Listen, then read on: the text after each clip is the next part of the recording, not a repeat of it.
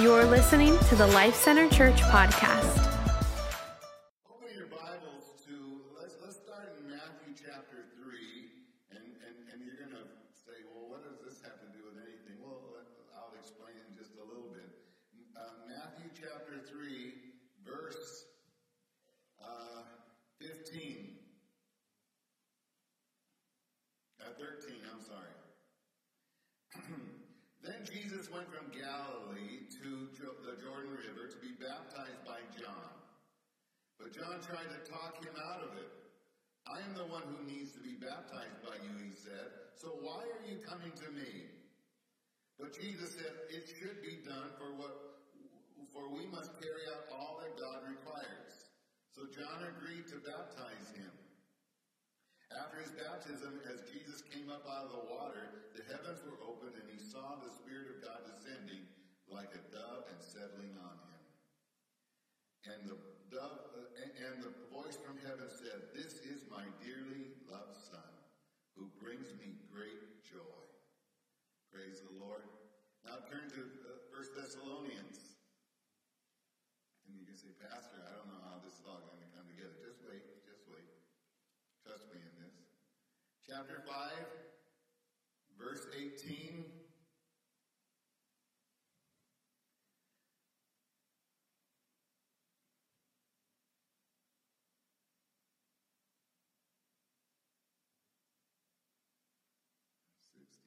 Oh. Be thankful in all circumstances, for this is God's will for you who belong to Christ Jesus. How many are saved here today? If you're saved, then you are to be what? Thankful. Thankful. You know what? As Christians, we are to be, we are to uh, give thanks to the Lord in every situation. You realize that? Every situation. Now, preparing for Thanksgiving was a challenging thing for many households. How many know that? How many did a little extra cleaning, and a little extra cooking, a little extra work, a little extra moving of the furniture around so everybody could get in the house and sit at the table? Uh, the, the, you know the average cost, the average cost across America for one Thanksgiving meal per person was forty-nine dollars and twelve cents. Can you imagine? That's a lot of money, isn't it? It takes uh, 12 hours uh, nonstop for a turkey to thaw out. I, I, I was finding, I'm wondering, why was this turkey sitting out on my counter one day? I was asking, I'm all the time, I'm thinking, dude, it's not, it's going to rot. It's going to, and Cheryl says, no, you ever, you tried to cook a frozen turkey? It Doesn't work. Doesn't work. Um, there's a simpler way. You know Pringles? You know Pringles? The, in a can? They came up before Thanksgiving with a Thanksgiving feast potato chips. They came in. They came in a tray, uh, and they had turkey flavored. They had mashed potato flavored. They had stuffing flavored, cranberry flavored, cream corn flavored, green beans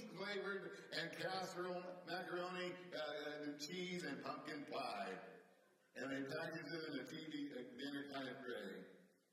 Um, I don't think it ever got out on the marketplace, though. Some of you say, yeah, that'll simplify everything, wouldn't it?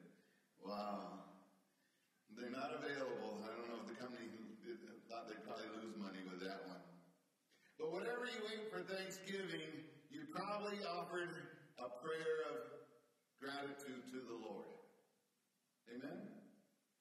The rest of the day was devoted to food and that other word, football, wasn't it? Yeah. Followed by Black Friday rushing around. How many of you went to Black Friday? Did something on Black Friday? You brave people. I got as far as ordering through my phone, online, and then rushing in, finding one parking space, rushing in into a locker that was opened up with my barcode, running back out and getting out of there. That's that's my that was my Black Friday kind of shopping. And that was on Thanksgiving night. wow. Wow. Surprisingly, Thanksgiving is the only one of the holidays mandated by the Word of God. Of course, we got Christmas and we know what that's about, but nowhere in the Bible does it say, so let's celebrate Christmas. Let's show you do every year. Doesn't say that. Easter, we, we know we celebrate the resurrection of Jesus Christ, but nowhere does it say for us to, to celebrate the resurrection. But it does tell us and mandate us to give thanks to the Lord. Many times it says, for he is good. Amen? It does. In fact, Christmas didn't even come around as a celebration or a holiday till AD 336.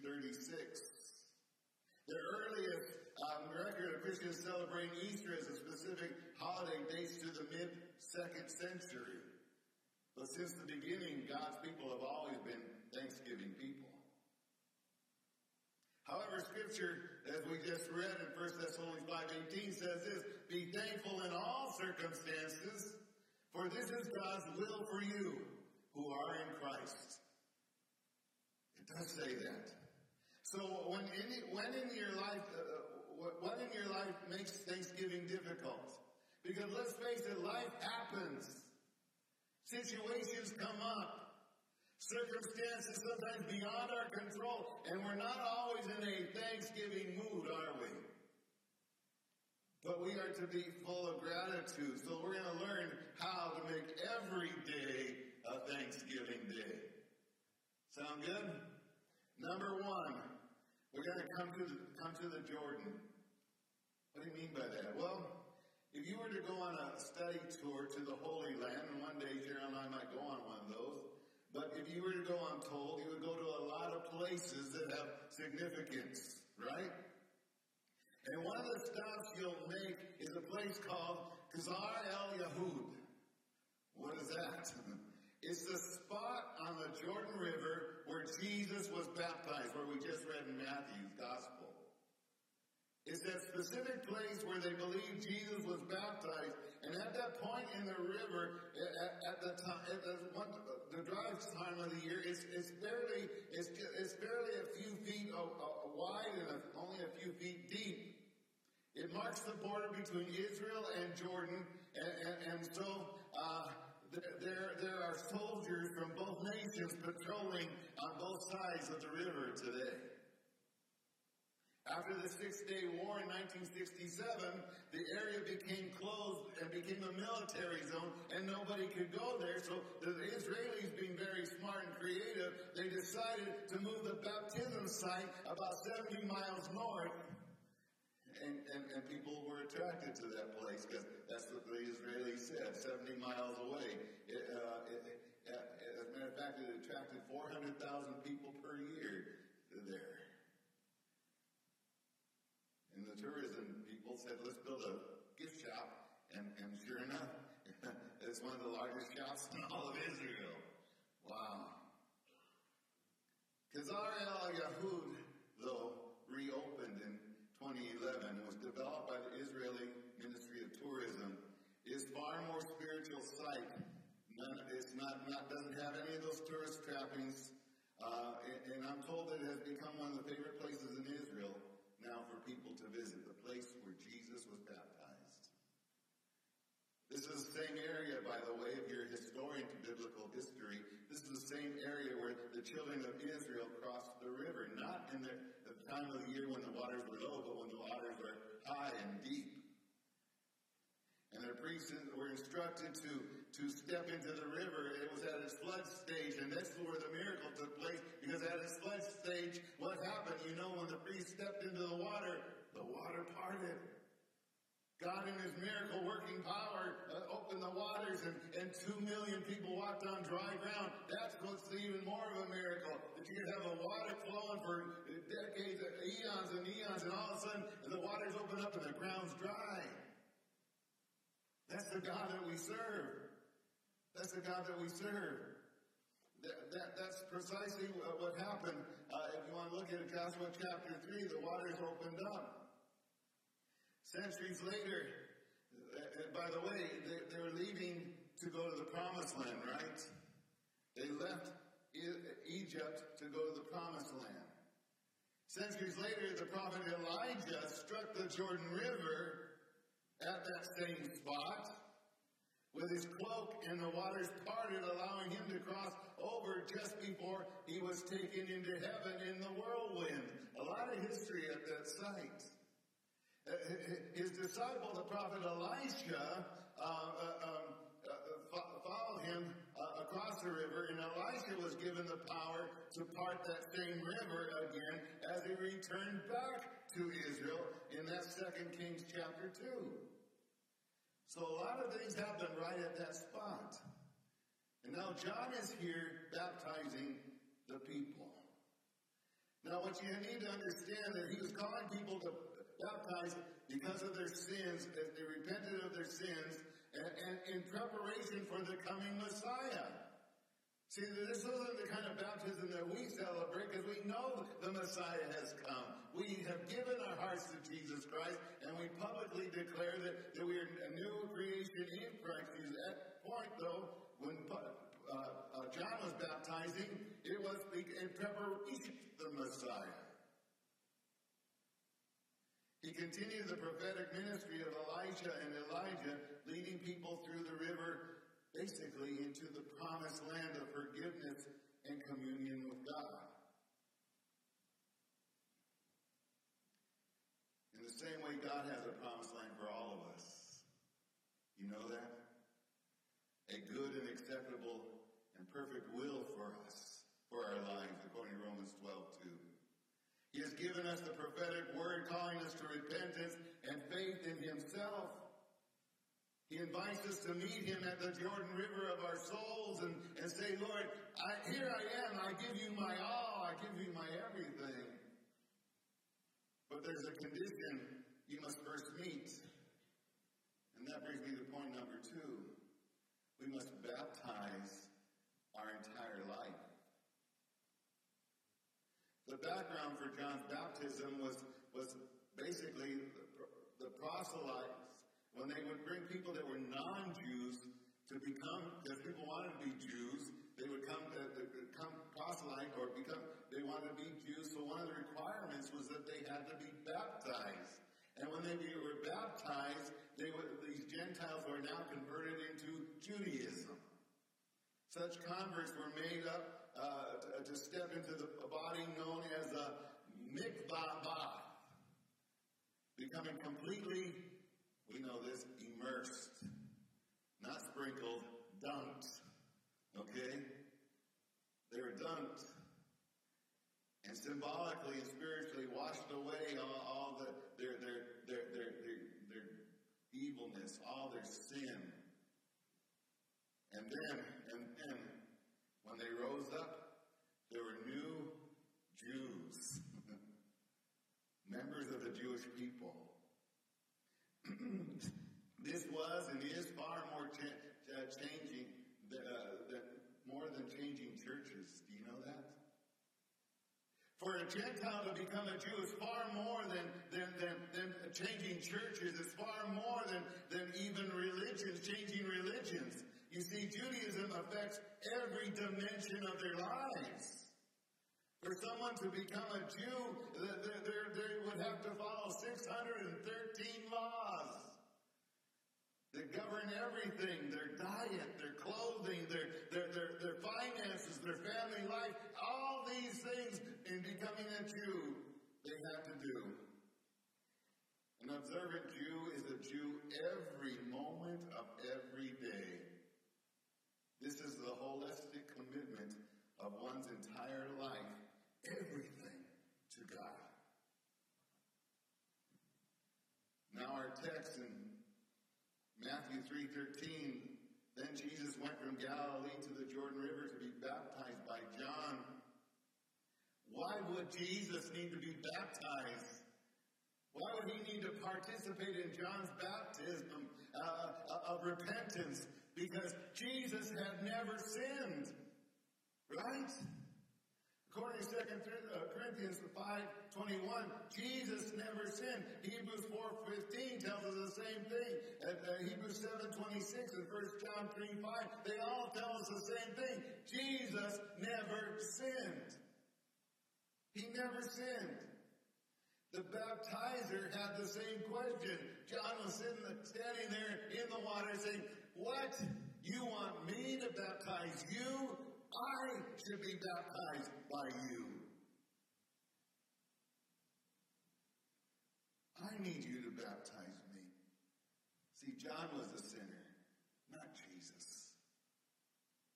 Our Lord responded to him. Seems puzzling at first, but, but this is what Jesus said. But Jesus said it should be done, for we must carry out all that God requires. Verse 15 says. Jesus meant that he would be baptized to identify with all those coming to God in repentance, affirming and endorsing the movement begun by John to fulfill, it says, the righteousness or the great joy. Bring the means to do everything God requires.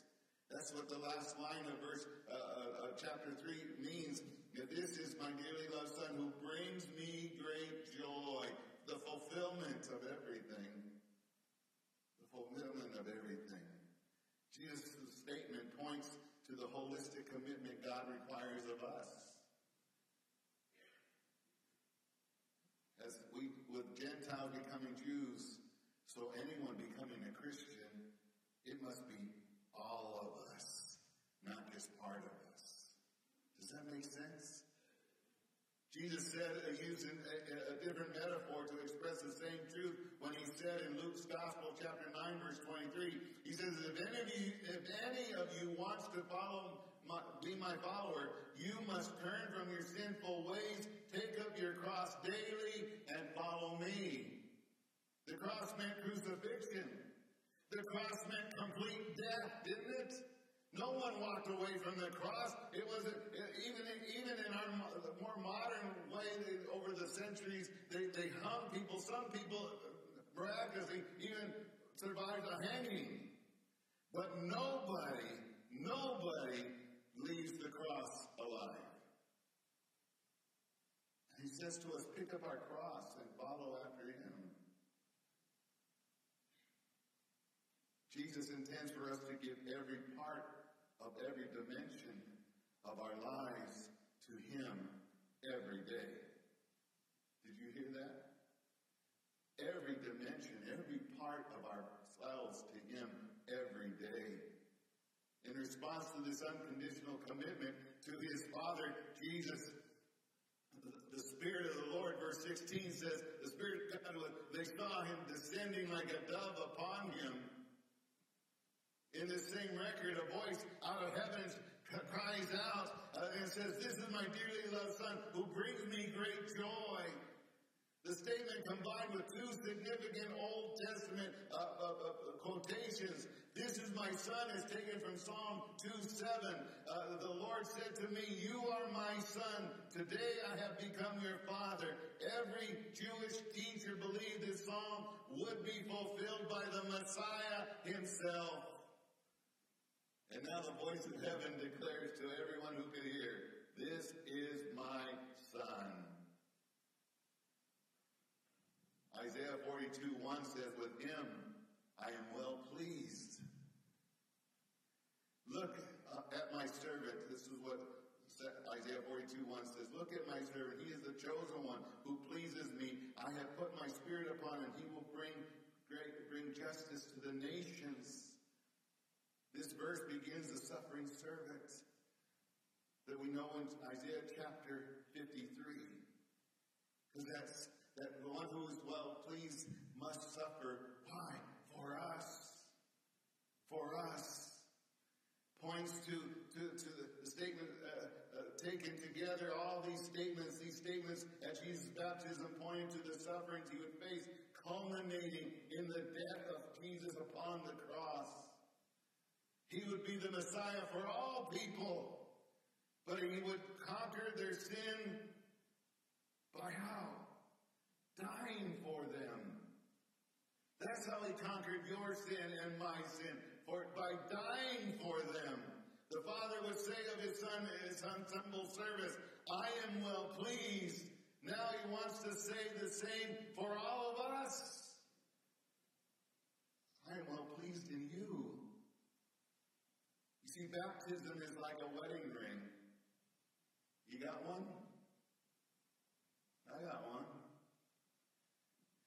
Wearing such a ring, though doesn't necessarily mean you're married. I know people that put them on and they're not married. In the same way, though, that that not wearing one does not make you married. Because some of you, because of work or other things, maybe you're allergic to rings. I don't know, but you're married and you've never put on a ring. A ring shows the world, though. It shows the world that we're married, doesn't it? Yeah.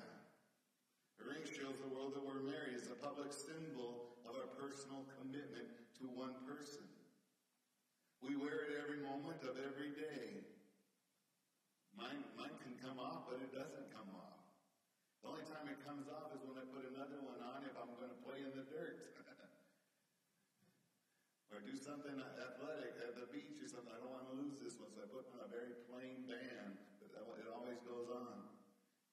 We wear it every moment of every day because we are married every moment of every day, right? Because hear this, people, marriage is not a part-time situation. Did you hear that?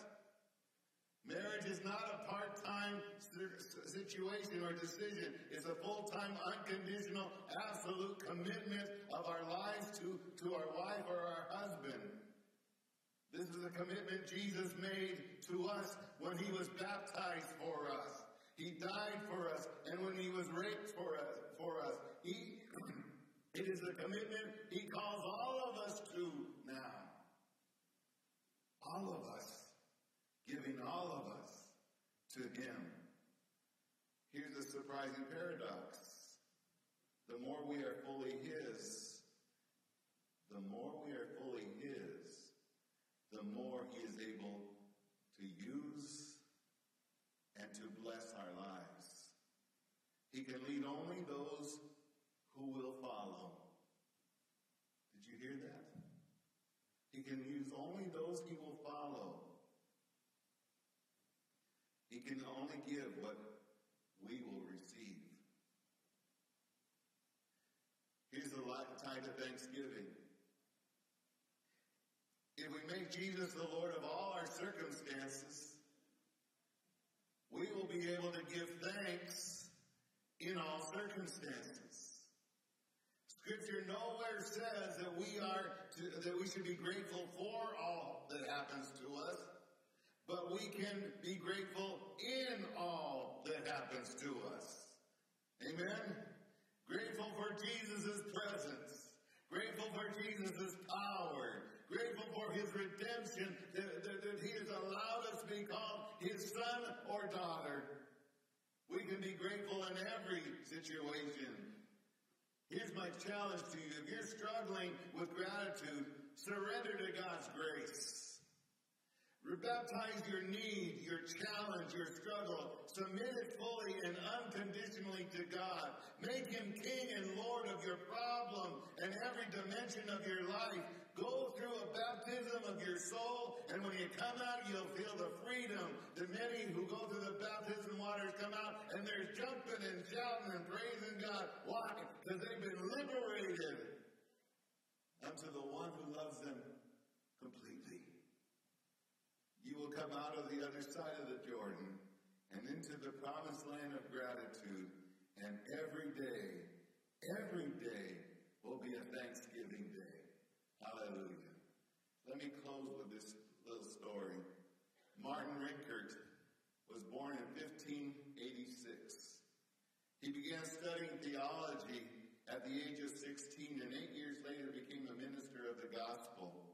He, later, he would become a pastor in his hometown of Eilenburg, Germany during the horrors of history nuts of the 30 year war one of the longest and most destructive conflicts in all of human history. Disease, famine in Eilenburg was epidemic. After other ministers fled the city, for some time he was the only pastor left in the city. He presided over 50 or 40 or 50 funerals a day. More than 4,000 in all. His first wife died of the disease as well. In the midst of his tragedy, Rinkart penned this, what has become one of the most beloved Thanksgiving hymns. This is what he penned. Now thank we all our God with heart and hands and voice, who wondrous things has done in whom his word rejoice, world rejoices, who from our mother's arms has blessed us on our way with countless gifts of love and still is ours today. If Martin Rinkart could give thanks in the midst of the 30 years war, epidemic and disease all around, I don't know about you, but I have no reason to not give thanks. You have every reason to give thanks in every situation, in every circumstance, because He is your God. That's the difference. If He's not your God, then you can't do that. Then circumstances come, come against you. Then situations happen, and you cry the old familiar song that every generation and all people sing, Oh me, oh my, why is this happening to me? Right? Instead of saying, Lord, I thank you even in the midst of the fire, because I know you have not left me. Amen? Amen. Would you bow your heads with me and close your eyes?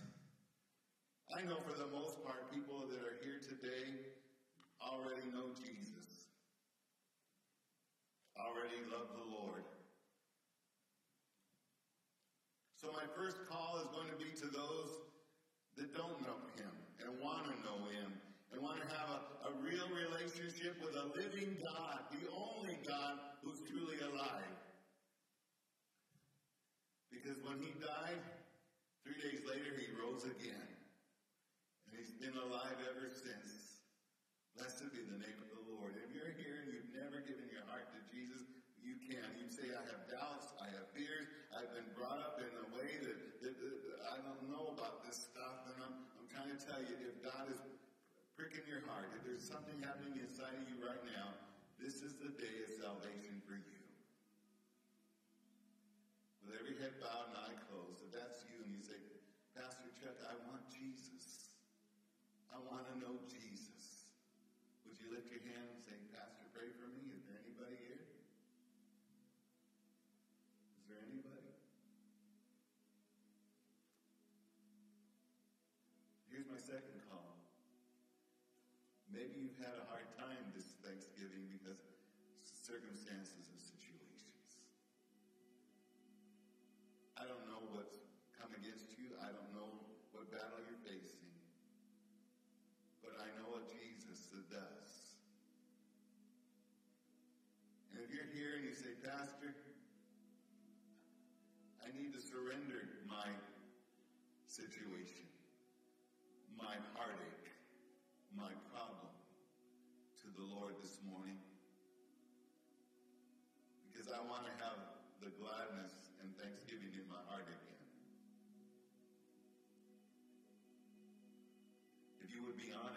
To say, That's me, Pastor.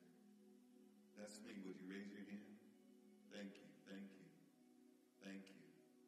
Anybody else? Thank you. Hallelujah. Thank you.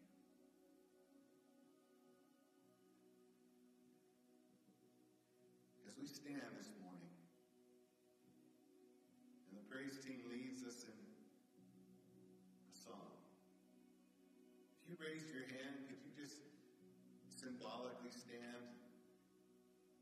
surrender that thing, that circumstance to the Lord?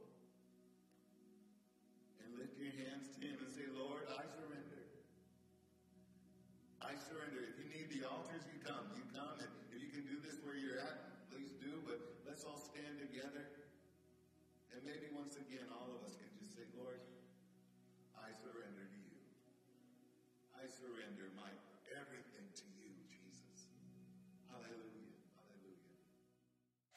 Thanks for joining us. For more information on Life Center Church and our ministries, visit lifecenterchurch.com.